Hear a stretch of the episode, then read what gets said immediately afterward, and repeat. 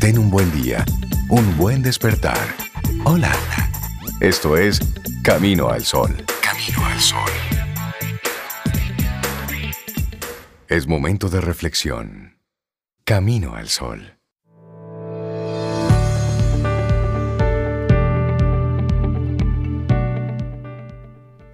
Pero también reflexiona sobre esta frase de William Mark Spencer que dice, el humor, el buen humor, es una de las mejores prendas que se pueden vestir en sociedad. Póngase contento, póngase contento. más que nunca, esa frase tuya que tú usas con tanta frecuencia es importante. Hay que ponerse contento. Póngase contento. Digo, hay situaciones, tú sabes, que es difícil tú ponerte contento. Sin embargo, hay que buscarle la vuelta. Hay que buscarle la vuelta. Eso es, eso es una decisión, ¿eh? pero al mismo tiempo es, darte una, es darte cuenta de la realidad que tú estás viviendo y ponerlo en contraste con otras realidades y tú darte cuenta de, lo privilegiado que, que, puede ser este momento. Y ojo, no necesariamente es una comparación con otras personas. No, es, no, no, Es tú contigo, en el pasado o haciendo proyecciones hacia futuro. Por eso. Y es en el ahora. Mira, yo estaba viendo una entrevista. Bueno, mientras trabajaba, tengo en la oficina una pequeña televisión, no para ver los honrones, pero si aparecen lo veo ahora. Pero yo tengo una pequeña televisión y estaba escuchando, yo me acompaño con, con, noticias y demás, y estaba escuchando una entrevista que estaban haciendo en CNN, valga el comentario, con em, este periodista argentino que tiene un programa muy, muy especial con Longobardi un diálogo con Longobardi. Y él estaba entrevistando a un actor argentino que me encanta. Eh, bueno, salen tantas películas, pero es buenísimo. Ahora el nombre se me fue. Pero el punto, el punto, Darín, Darín. Oye, pero ustedes dos, yo no puedo estar sola, ustedes. Darín, me encanta ese actor. Y él estaba haciendo en parte de la entrevista un poquito sobre su vida y su, y su carrera y todo el tema, pero en un punto, yo muy entretenida en mi computadora solamente escuchándolo, en un punto hace la anécdota de una persona que le dice, óyeme, Darín, amigo, un amigo, que estaban hablando por teléfono en una noche, una noche mira, tengo una gran idea de una película, yo creo que te va a interesar y vamos a, vamos a hacerla juntos, no sé cuánto. Y Darín le dice, pero cuéntame, dime. Y me dice, no, no, no, no, yo ya yo me voy a acostar, pero en una semana que voy para Argentina nos vemos y te la cuento. Perfecto, y nos ponemos de acuerdo, perfecto. Oh, sorpresa, él falleció esa noche mientras dormía. Wow. Yo dejé de escribir en la computadora y miré esa, esa parte de la anécdota. Cómo tú haces planes y tú no sabes. Por eso es que el momentito tú tienes que aprovecharlo porque tú no sabes, eso no depende de ti. Entonces el humor entra aquí y el aprovechar el momento entra aquí. Esa llamada con una buena amiga y tú pendiente de que el niño no se ha acabado de bañar, de que la otra persona no te... Óyeme, deja el mundo un minuto y tómate esos dos minutos con esa persona que en ese momento también te está dedicando esos minutos, porque a lo mejor son los últimos que tú le das a esa persona o esa persona a ti. Y Sobe acaba de decir algo, presta atención. Presta atención. Y la diversión es cosa seria. Sí. Y esa es nuestra reflexión para esta mañana. Y esta es una reflexión escrita por Margarita Terragona que queremos compartirte. Y dice que esta capacidad, la diversión, es más importante de lo que nosotros creemos nos relaja, fortalece nuestra salud y es un efectivo pegamento social. ¿Y sabes qué? A la gente le gusta estar con otras personas que se divierte. Eso es así. al aburrido no lo invitan mucho, ¿no? Al aburrido no lo invitan raro, mucho. Muy raro que lo inviten. bueno, ¿y te has fijado últimamente, por ejemplo, una pregunta que te hacemos, ¿te has fijado últimamente cómo juegan los niños? Cuánto se ríen, cómo se divierten. ¿Recuerdas cómo fue la última vez que tú te reíste así?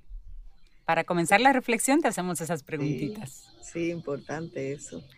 Y bueno, esa capacidad para gozar de la vida con entusiasmo es una de las fortalezas humanas que estudia la psicología positiva. Sin embargo, es una de las cualidades menos presentes entre nosotros los adultos. Nos vamos convirtiendo en seres aburridos. Mm. Pero ¿por qué es importante que retomemos eso de la diversión? Bueno, cuando nos divertimos, nos relajamos y disfrutamos el momento. Y para poder divertirnos necesitamos sentirnos seguros, sentirnos libres de amenazas y peligros.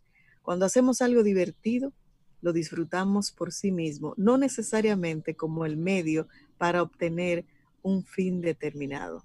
Así es. Me gusta eso. Y la capacidad de jugar es la base del sentido del humor. Jugamos con las palabras para crear incongruencias graciosas. Jugamos Sí. con las situaciones cuando hacemos bromas. El sentido del humor nos protege de los efectos del estrés.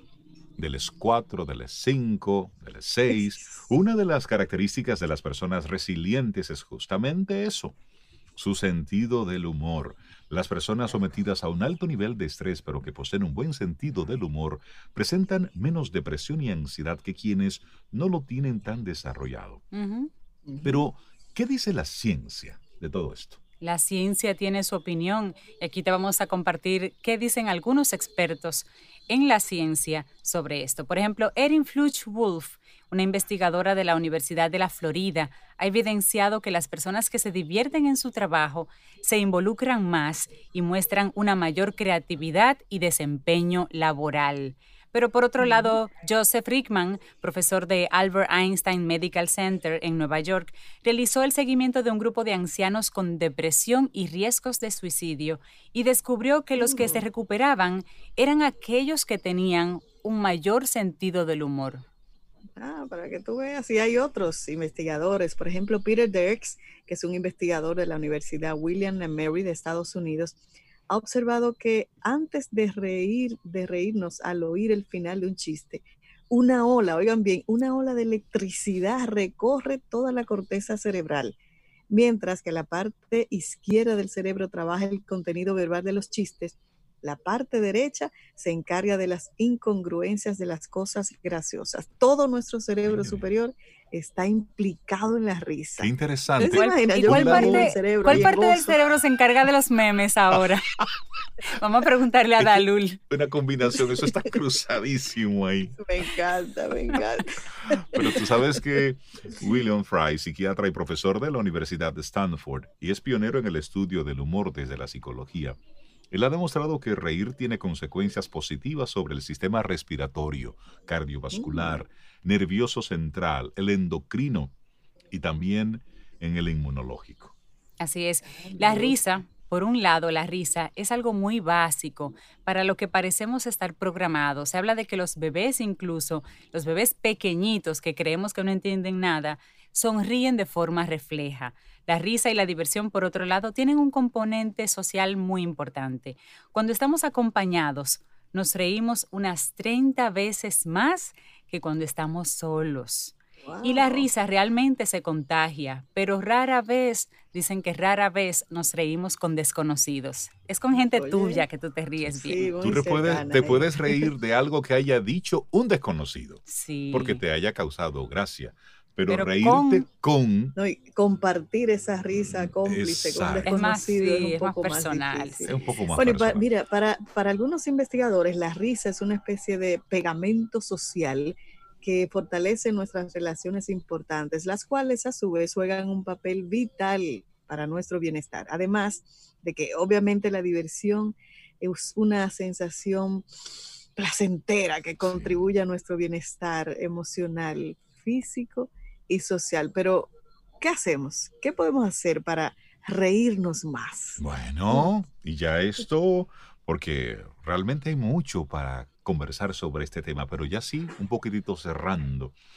¿Qué podemos hacer? Bueno, para gozar de la vida, como en todo, es importante conocerse, es decir, hacer ese ejercicio de reflexión, de introspección y saber, número uno, ¿qué te parece divertido? Es decir, ¿qué realmente te causa Sí. a ti gracia? Cuando te has reído a gusto la última vez, ¿cuándo fue la última vez que tú te destornillaste de la risa hasta que te dolía así los cueros de la barriga? Qué bueno es reírse así, ¿eh? Y también quiénes te hacen reír más. Hay Sí. personas que tienen un ángel, que desde que tú lo ves y dicen dos palabras, ya, Ese era como el detonante. Y no necesariamente es porque hayan dicho algo gracioso, sino porque tienen una energía bonita o una energía vibrante que provoca alegría. Sí, sí. Y eso, y eso está ahí. Sí, finalmente los expertos dicen que no hay nada como descansar. Cuando tú estás cansado, descansar.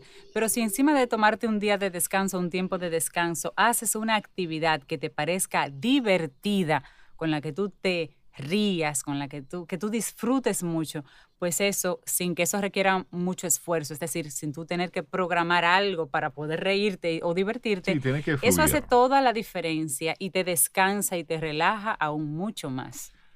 Y creo que bueno, me gusta esa. Por ahí hay mucho, mucha tela por donde cortar. La diversión es cosa seria.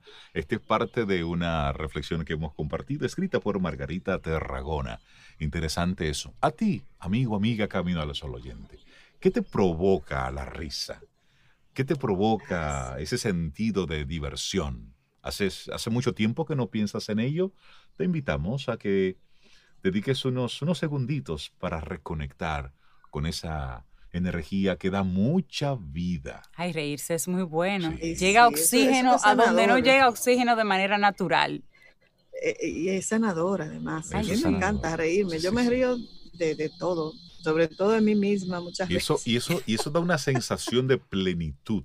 Es decir, el momento de plenitud es cuando tú estás riéndote y, muestras ahí toda tu vulnerabilidad, porque te ríes con los ojos cerrados, no te importa cómo el otro te está viendo. Tampoco importa cómo tú luzcas cuando te estás riendo. Ahí tú estás en, plenitud. Me gusta eso. Seguimos con música, Zoe. Contigo hoy, contigo siempre, camino al sol. Disfrutemos un delicioso café, escuchando Camino al Sol.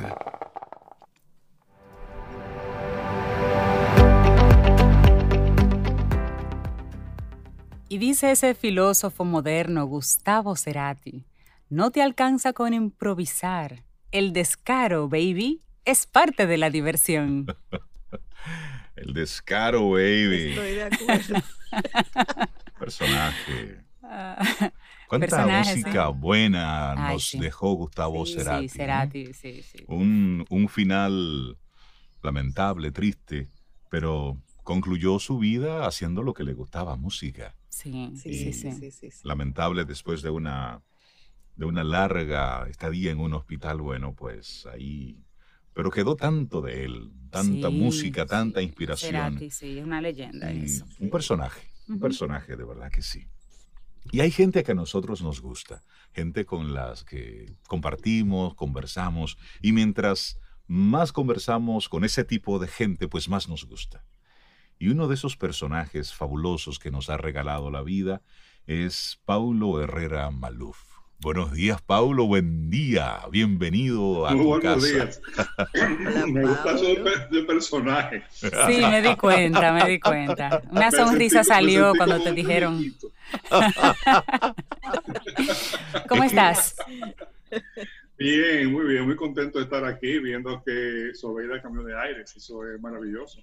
Sí, hay que cambiar de aire. Y tú sabes que eso de personaje es que hay gente que cuando tú la conoces, tú te das cuenta de que no hay otro, no hay otra como él, que tiene una serie de atributos que lo hace muy especial. Todos somos únicos, diferentes, pero tú eres una de esa gente que nos gusta, que cada vez que llegas nos impacta.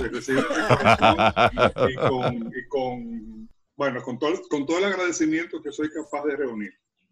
Bueno, pues eh, hoy, tenemos un tema un poquitico más práctico, dentro de lo posible. Y digo dentro de lo posible porque todavía estamos en una situación de mucha incertidumbre, de mucha indefinición. Eh, sabemos que la mayoría de los sectores eh, económicos, es decir, sectores industriales, el, área en la que trabajamos, la mayoría están en contracción. Eh, y además de eso, no sabemos cuándo las cosas se van a normalizar, ni a qué tipo de normalidad vamos a llegar. No lo sabemos. O sea, no, y quiero que quede claro eso, no quiero pretender que lo sé. Eh, eh, yo creo que esa aceptación es importante porque mientras tanto hay que seguir, hay que sobrevivir, hay que adaptarse, pero eh, este es uno de esos momentos en los que hay que mirar la realidad a la cara, no de esos lados, no, no, no desde medio lado, o, no entrar en un pesimismo, eh, eh, digamos, paralizante, pero tampoco en un optimismo sin sentido. Por supuesto. Es decir, no podemos en este momento hacernos de cuenta que no está sucediendo lo que está sucediendo. lo que está sucediendo. está sucediendo, nos está afectando, nos está afectando a todos. Y lo más sano es comenzar aceptándolo. Ojo, que, que eh, recuerden aquella, aquella reflexión de hace unos cuantos eh, programas. Todos mis días son adioses. Sí. Eh, todavía eh, no ha pasado, todavía no ha pasado, todavía hay muchos adioses que faltan. Fíjense, por ejemplo, que se está completando el tiempo, por poner un ejemplo nada más, en el que las empresas suspendieron a sus trabajadores, que se supone que es un periodo de tres meses. Ese tiempo se está cumpliendo ya. Toca, toca tomar decisiones. Y son decisiones que yo me temo que van a estar entre lo desastroso y lo difícil. ¿eh? Por lo tanto, Una frente a lo desastroso, lo difícil no se ve tan malo. Y es lo que hay. Es lo que hay.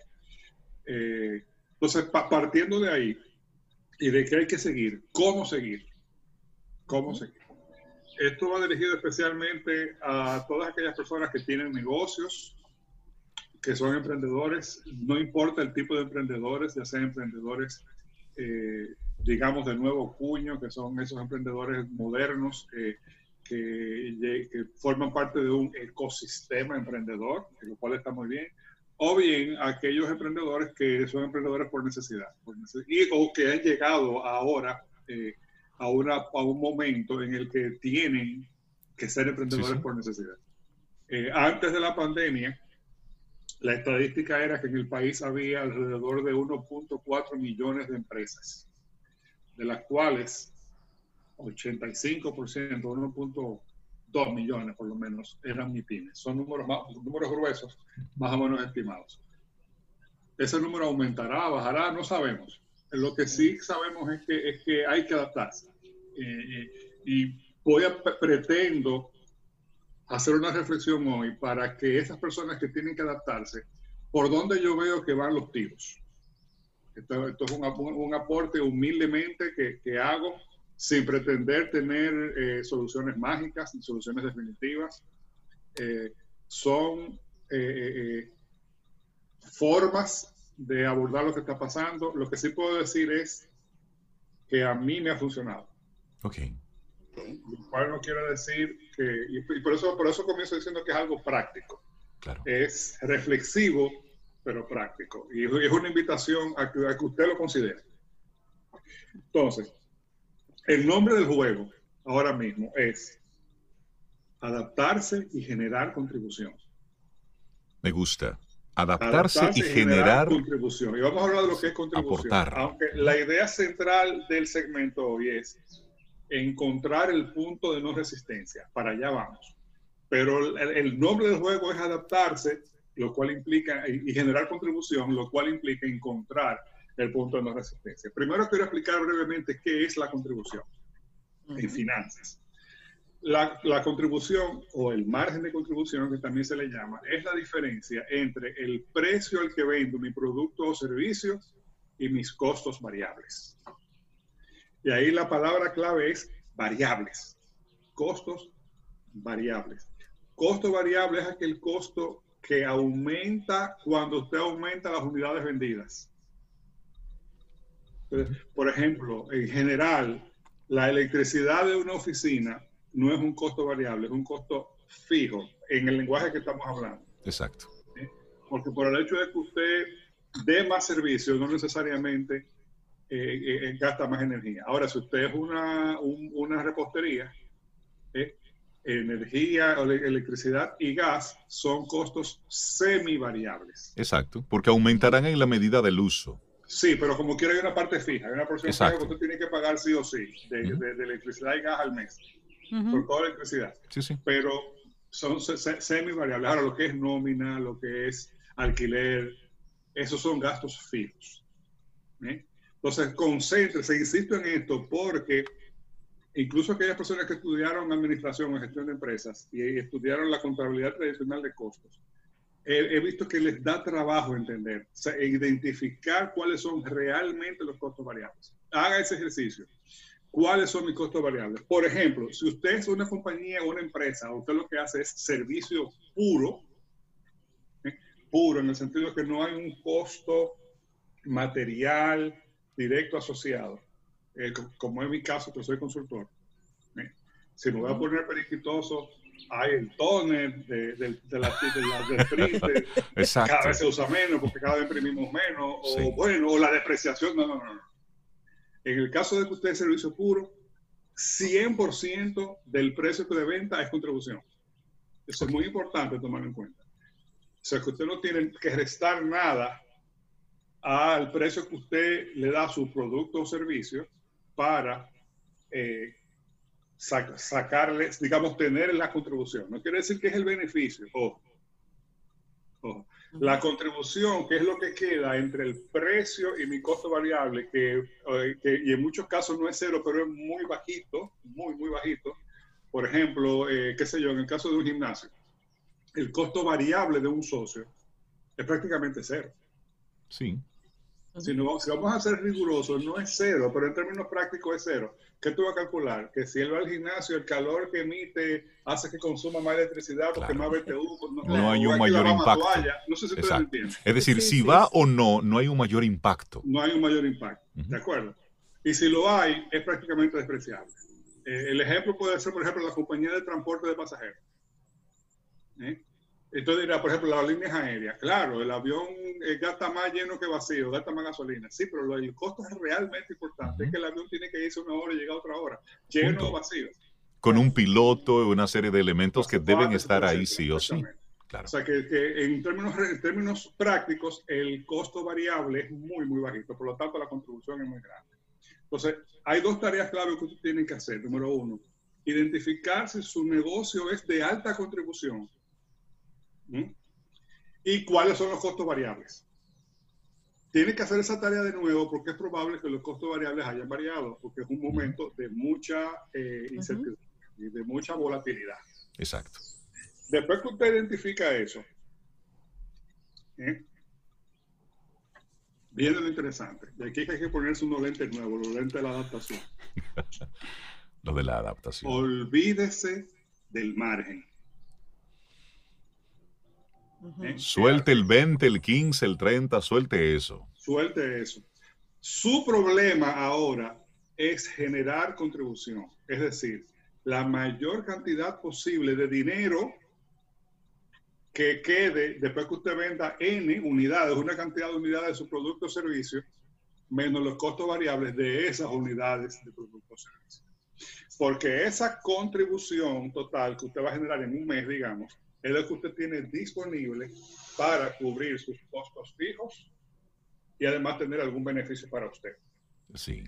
Por lo tanto, la clave es olvidarse del margen para encontrar el punto de no resistencia en el precio y ya se va encontrando cuál es el, eh, el sentido del punto de no resistencia. El punto de no resistencia es, es aquel precio en el que la venta sucede fácil, sin regateo, sin, eh, eh, sin, que, sin, que, el cliente tenga que pensarlo mucho, ¿eh?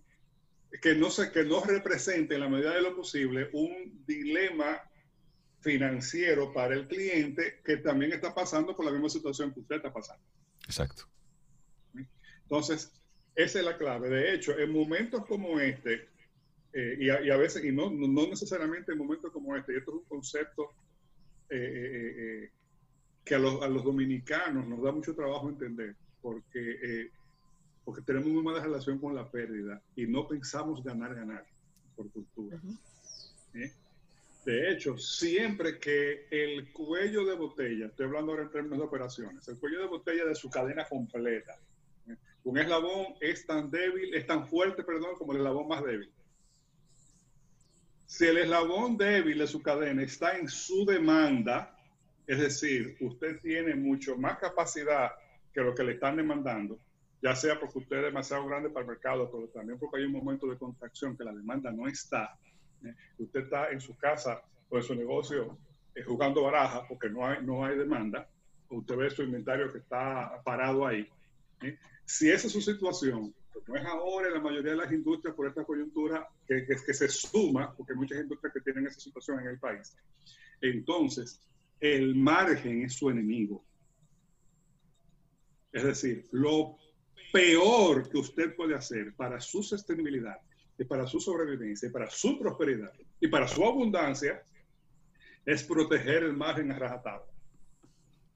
Estamos hablando con Paulo Herrera Maluf hoy encontrando el punto de no resistencia. Paulo, de repente en este momento, y discúlpame, ah, te quiero hacer esta, esta pregunta porque es precisamente el margen lo que permite a personas que se manejan en el mundo de las ventas, por ejemplo, ir estableciendo sus reales beneficios, es lo que al final del mes con lo que se quedan, porque se quedan de ese porcentaje, se quedan con otro porcentaje. Entonces, esto evidentemente nos mueve a un cambio en los modelos de negocios, pero también en el nivel de contratación que se tiene con muchos de los colaboradores. Y en el tipo de contratación probablemente, claro que sí. Fíjate bien, permíteme contarte una anécdota eh, que escuchaste desde hace muchos años ya, pero que se me ha quedado conmigo y le ilustra esto. Eh, hace tiempo eh, me detuve en un puesto de carne, todavía en esa época yo comía carne, en la carretera que va de Monja a La Vega no es la carretera Duarte, sino la interna, la carretera Duarte, la que pasa por Cutucú y demás. Y era un señor que tenía un puesto de carne muy, sano. Y me lo había recomendado. Y dice, mire, es un señor que le dicen Martín Berenjena. Bueno. Y yo llego y pregunto, pido lo que voy a llevarme. Y venía de regreso a Santo Domingo. Le digo, no, ¿por qué usted le dice Martín Berenjena?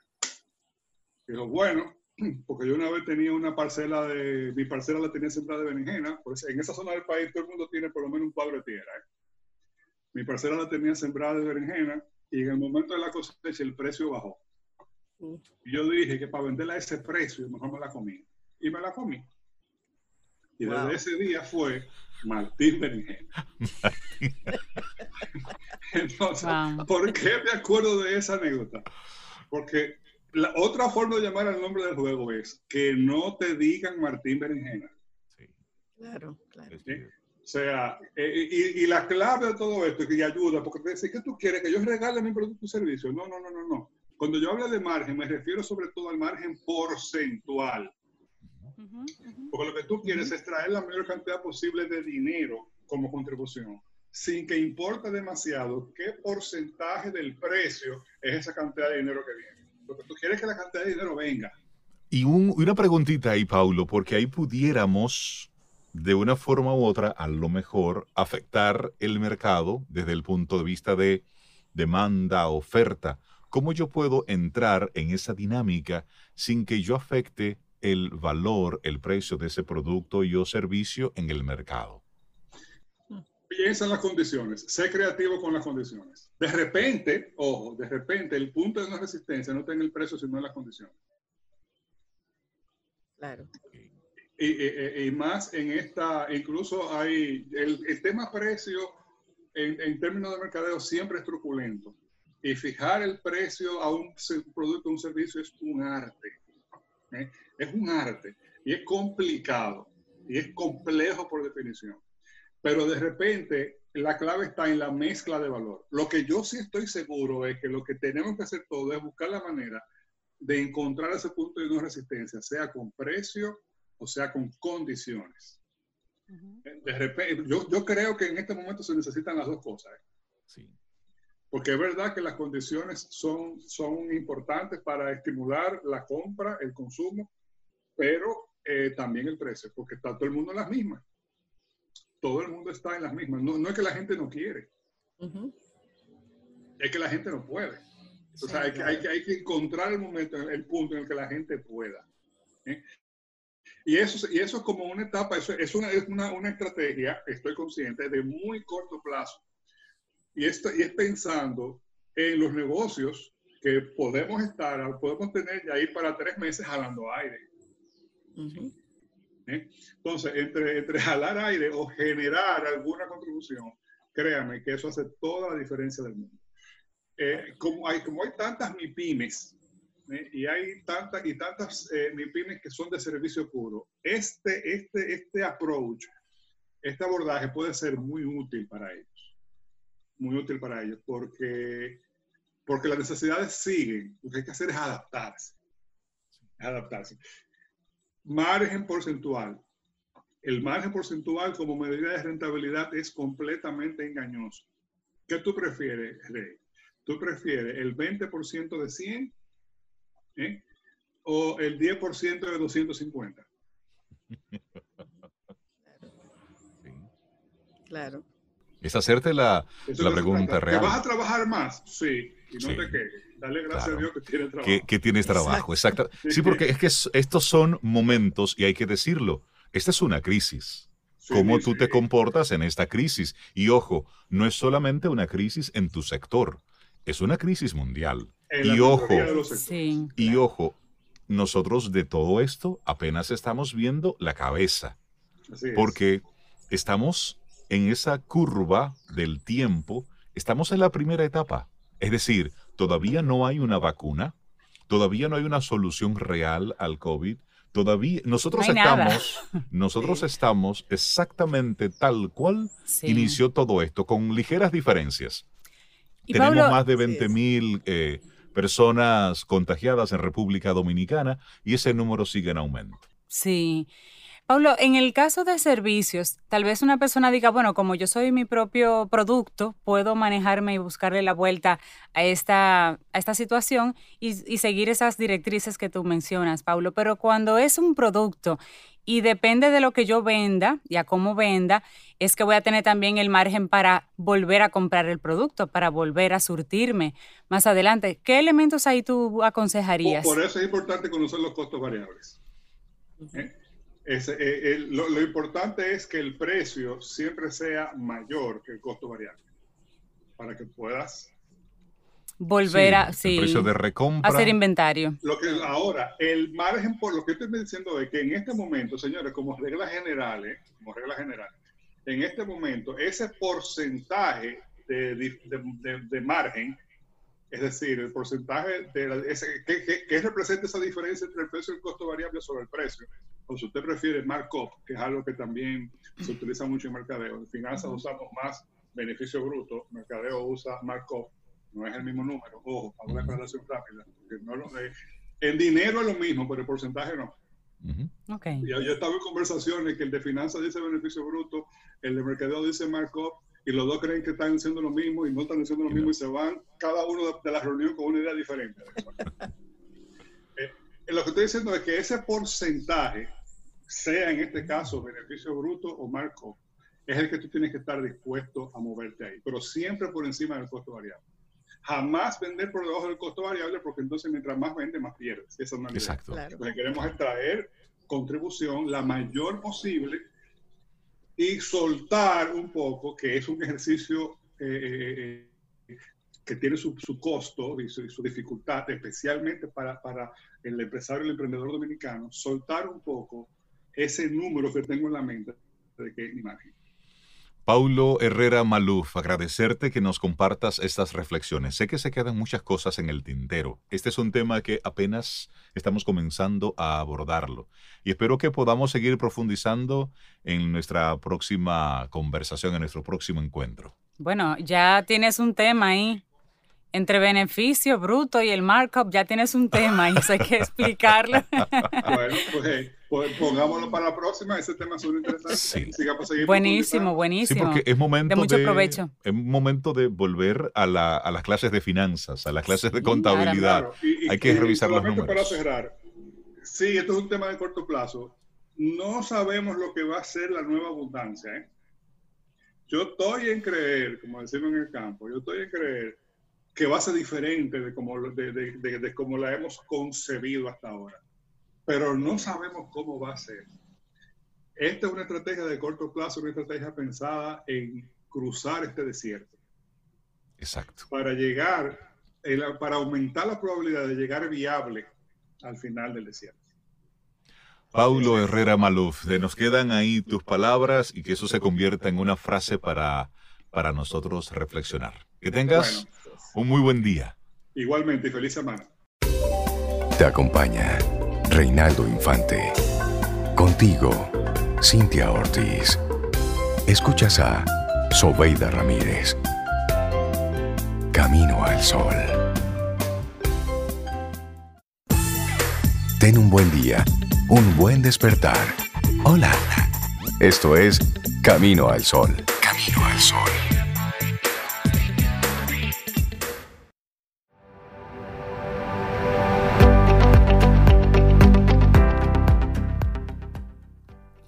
Mi filosofía es, si no puedes divertirte, no hay sentido en hacerlo. Esa es una frase del fenecido actor Paul Walker, que sí supo divertirse. Eso me gusta. Y si no, ¿para qué? No, no, no, Yo no. estoy no. totalmente de Su- acuerdo. suelta eso. Suelte esto, si no. Si no le divierte, suelte eso. Y es No Hay que cierto. sufrir. Óyeme, Claro. es que esto es breve, esto es corto. Bueno, para él ¿Para fue breve. qué? Bueno, lamentablemente, como, Sí. como falleció en un accidente de tránsito. Pero esa Sí. frase tiene mucho de Claro. verdad. Es decir, si, si, si no tienes en ello algún tipo de, de beneficio, de disfrute, de, chispa. gozo, No hay de chispa, chispa. ¿para qué? Sí. ¿Para qué? O búsquesela o cambie de oficio. De... Sí, Sí, sí, sí. pero hay que buscar esa chispa. Bueno, Póngale y- unos fosforitos ahí. Y hablando de chispa y de fosforito, hay una mujer que ha estado en eso en, estos, en estas últimas semanas, María Bueno. Ten, Más, aún más. para hablar de marketing digital. Buen día, ¿cómo estás? Buen día, súper bien ustedes. Bien, Yo María, bien. bien, También, buenos María. días. Qué bueno, qué bueno, buen día. La cosa ha estado muy movida. Me imagino. Ahí hay un temita con nuestro amigo Mark. ¿Qué es lo que pasa con Mark Zuckerberg, ¿qué es lo que le pasa?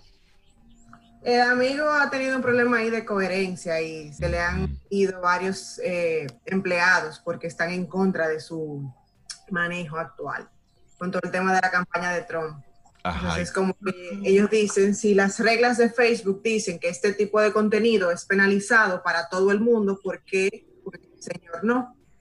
Bueno, Y, hay un documental por ahí. con queja y todo, y se han ido de la compañía por este tipo de cosas.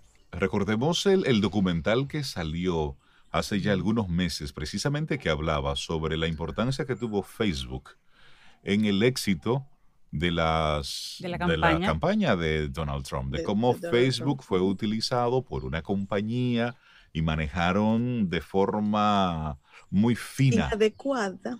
eh, muy fina, pero muy inadecuada, una serie de hilos y comenzaron a soltar una serie de información y atacaban a Hillary Clinton y creaban una serie de, Sí. de asociaciones fantasmas y de información y Facebook fue la principal plataforma para ello. Sí. Así mismo es. Eh, en ese mismo tenor también, ya no- a nosotros como, como usuarios de la plataforma a nivel personal, señores, tienen que entrar a la configuración y poner la autenticación en dos pasos para que protejan su contraseña.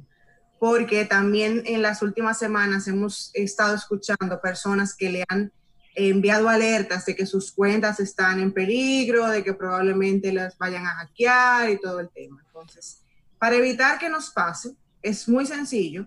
Vayan a la, entren a Facebook, vayan a la configuración, en la parte de la contraseña y login, pongan la autenticación en dos pasos. Y eso aplica para los que tenemos como dos o tres años que no entramos a esa cuenta.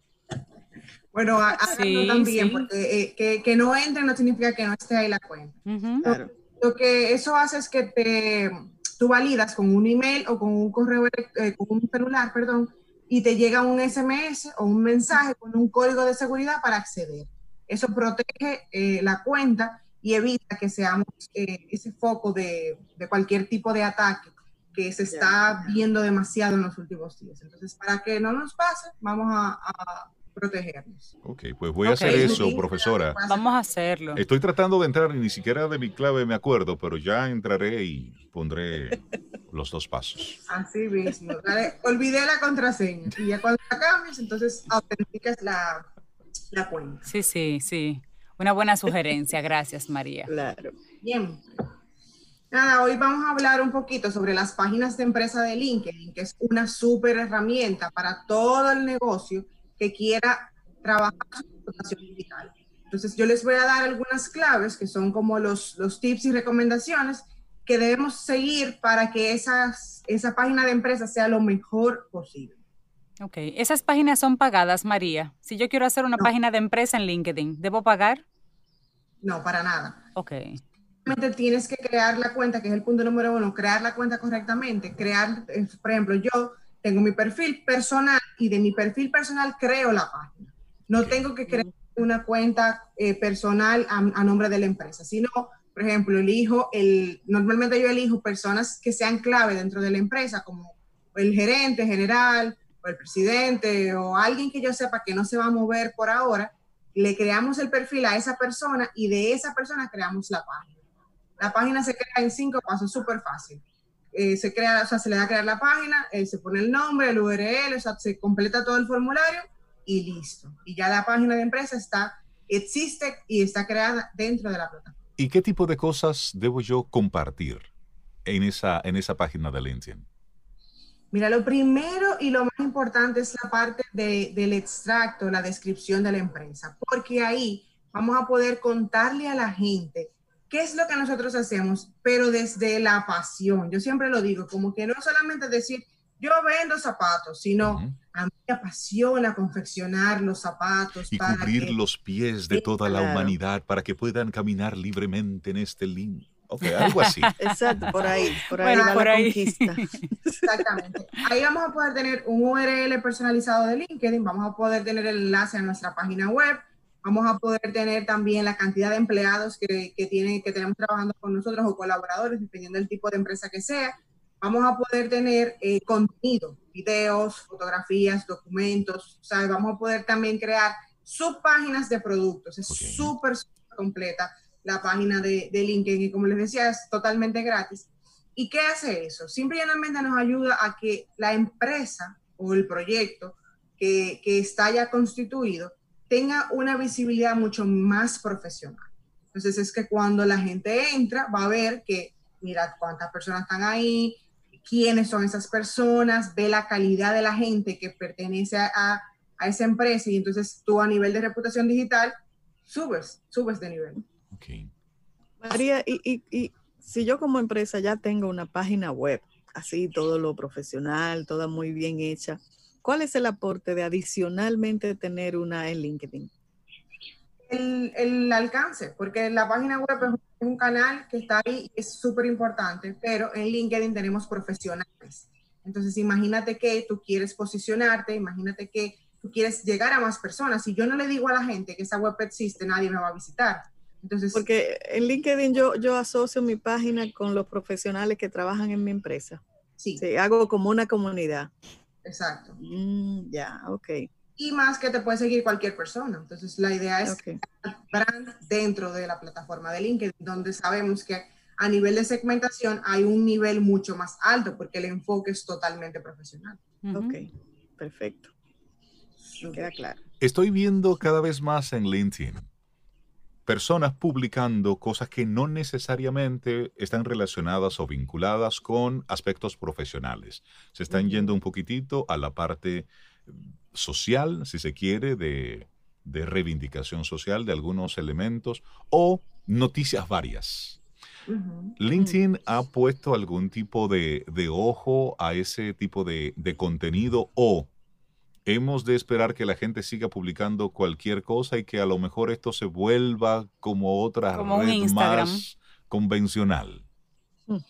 Yo espero que no, porque ya va a dañar totalmente el sentido de la, de la plataforma, pero ellos como tal lo que sí están haciendo muy activamente es eh, promoviendo la parte de educación. Ellos tienen varias cuentas, LinkedIn for Marketing, por ejemplo, tienen cuentas de LinkedIn for Learning, y ellos constantemente están haciendo, o sea, están pagando, bueno, no pagando porque es su propia plataforma, pero colocando anuncios para educar a la gente sobre la plataforma.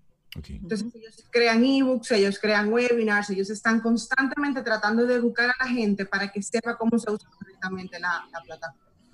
Con el tema del contenido hay que tener mucho cuidado porque no todo va para LinkedIn. O sea que, que hay que revisar todo con mucho cuidado y con, como con pinzas. ¿Por qué? Porque saturamos. A mí me ha pasado de gente que me sigue eh, y yo como acepto a todo el mundo, por tema de que yo normalmente estoy publicando contenido educativo, me pasa que tengo que, bloquearlo para, para, no ver su contenido, porque es un contenido que no tiene nada que ver. Por ejemplo, tengo una tienda, tienen una tienda de ropa y ponen toda la ropa para vender ahí. No es el canal para No, eso no es una tienda de, ropa. Eso es desconocimiento de ese canal.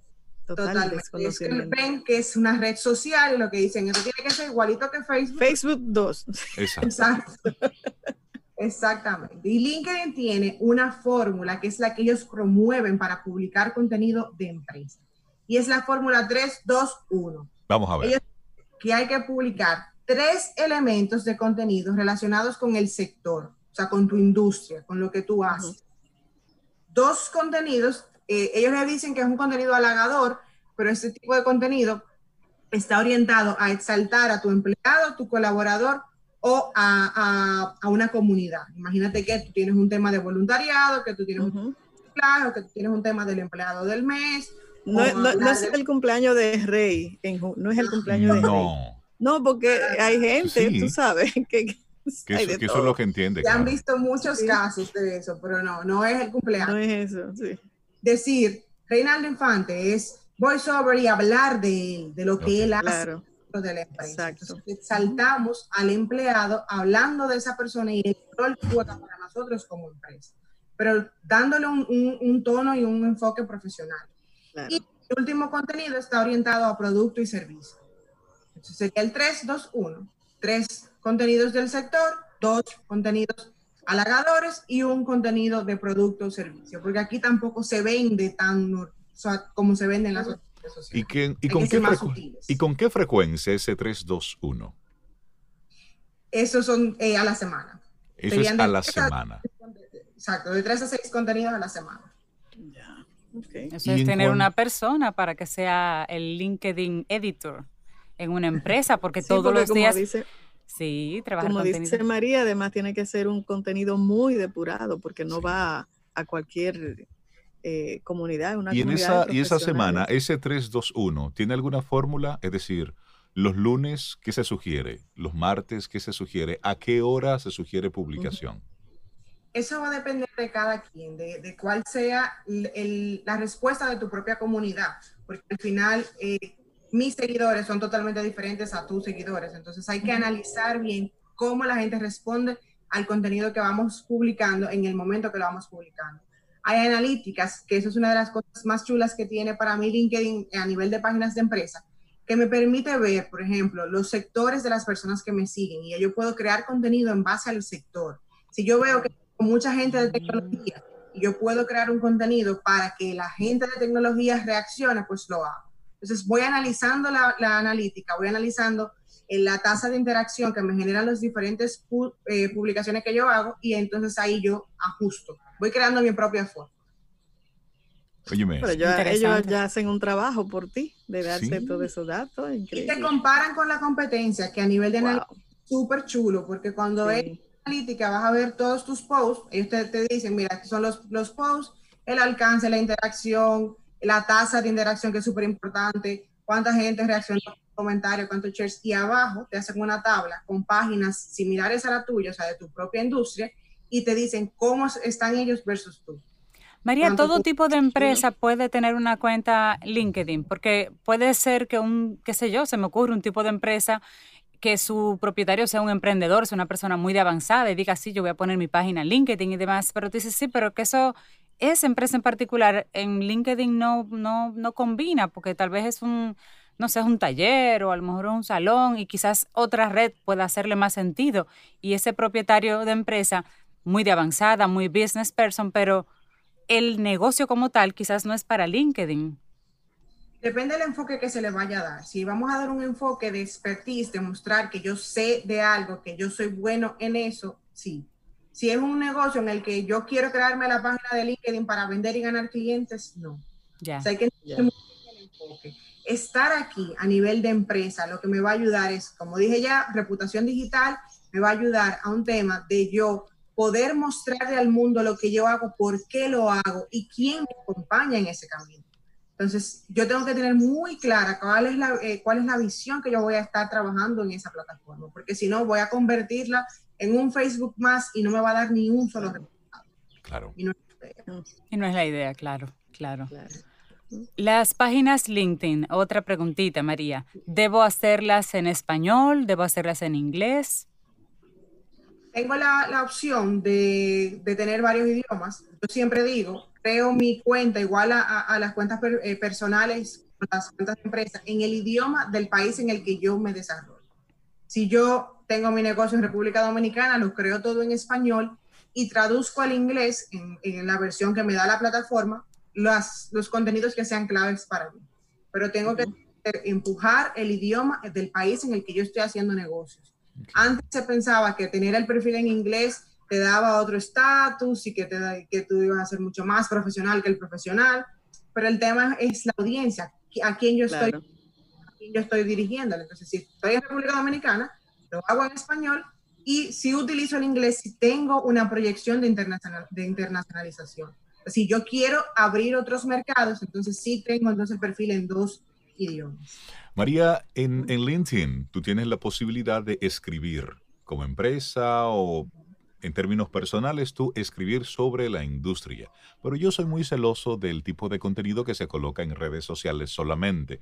¿Cuál sería la sugerencia? Que tú tengas, por ejemplo, en la empresa un blog y que luego tú redirecciones o hagas una publicación doble de ese mismo contenido.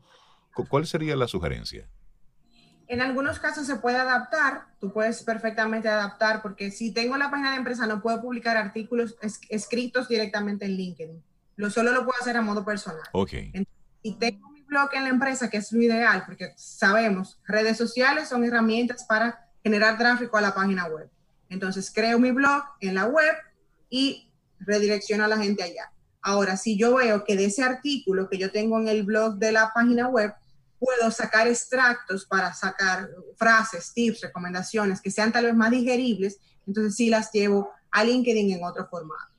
Con el tema de los artículos, yo también eh, recomiendo y siempre lo promuevo, el tema, por ejemplo, de si, como no puedo escribir un artículo literalmente en LinkedIn, pero eh, en la página de empresa, pero sí lo puedo hacer en la página de persona, lo que hago es que digo, por ejemplo, Rey, escribe el artículo tú, públicalo tú y yo como empresa lo comparto. Okay. Y entonces mm. conecto los seguidores que, que, tengo como empresa uh -huh. con los seguidores que tú tienes como persona y te promuevo como empleado. Entonces te, te subo el nivel y me ayudo yo en términos claro. de... Entonces todo el mundo va. Oye, me encanta eso. Sí. Y si además, María, si una empresa es relativamente pequeña en cuanto a colaboradores, porque su dinámica, digamos, no requiere un gran personal. Son dos uh -huh. o tres personas, pero sí se genera mucho contenido, sí se genera eh, productividad como tal, o sea, se produce mucho. Esas dos o tres personas que yo muestro en mi empresa me ponen en algún tipo de desventaja contra otro de la competencia que pueda mostrar un gran equipo humano. Depende porque nos del... Depende del sector y depende de cómo tú lo vendas, porque, como, como, he dicho, o sea, es un tema de cómo yo me muestro. Entonces, si con mis dos personas yo soy más eficiente que uno que tenga 10, no, no hay desventaja. Claro. Ya. Claro. Va a depender de, de, cómo nosotros lo, lo, mostremos y de cómo nosotros entonces también impulsemos a la marca de ese empleado. O sea, que ese empleado tenga un rol importante dentro de la red. Porque no es solamente decir, tengo dos empleados y ni siquiera tienen cuenta en, en, LinkedIn. Entonces no va a haber forma de tú demostrar que realmente tienes esos empleados ni quiénes son.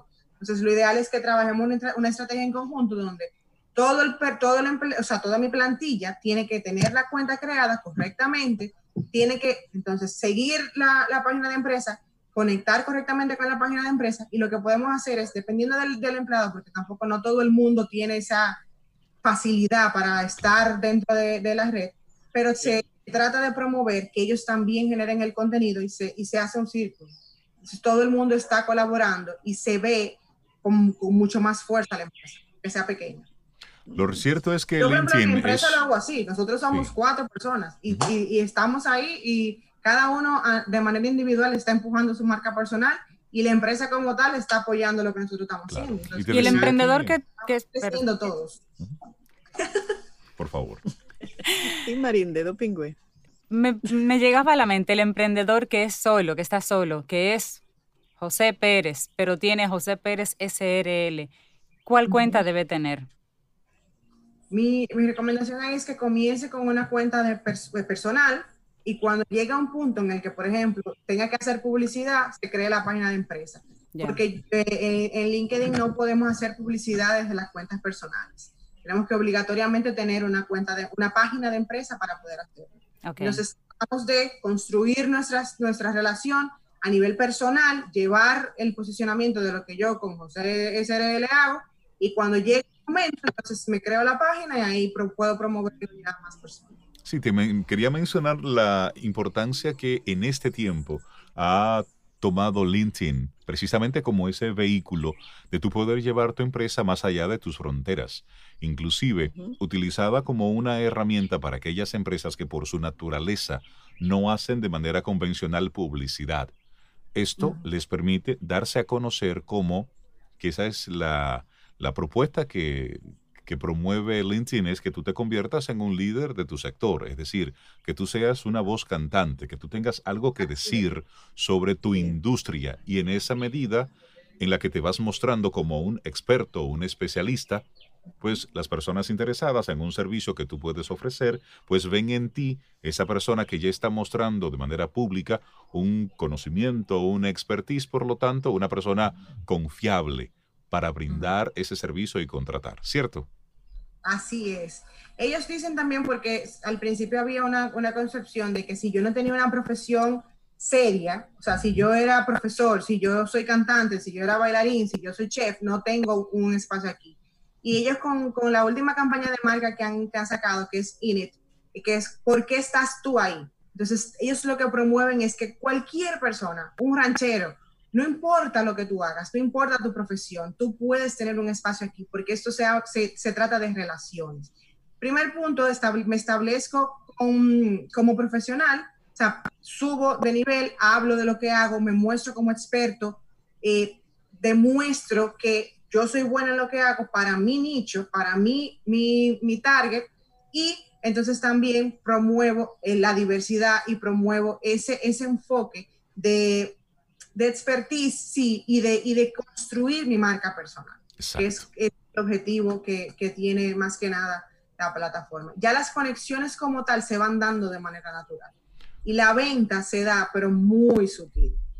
Muy, sutil. María Ten, buenísimo el tema que hoy nos compartes. ¿Y dónde podemos conseguir tu libro recién publicado, que es todo completito sobre LinkedIn y su mejor uso?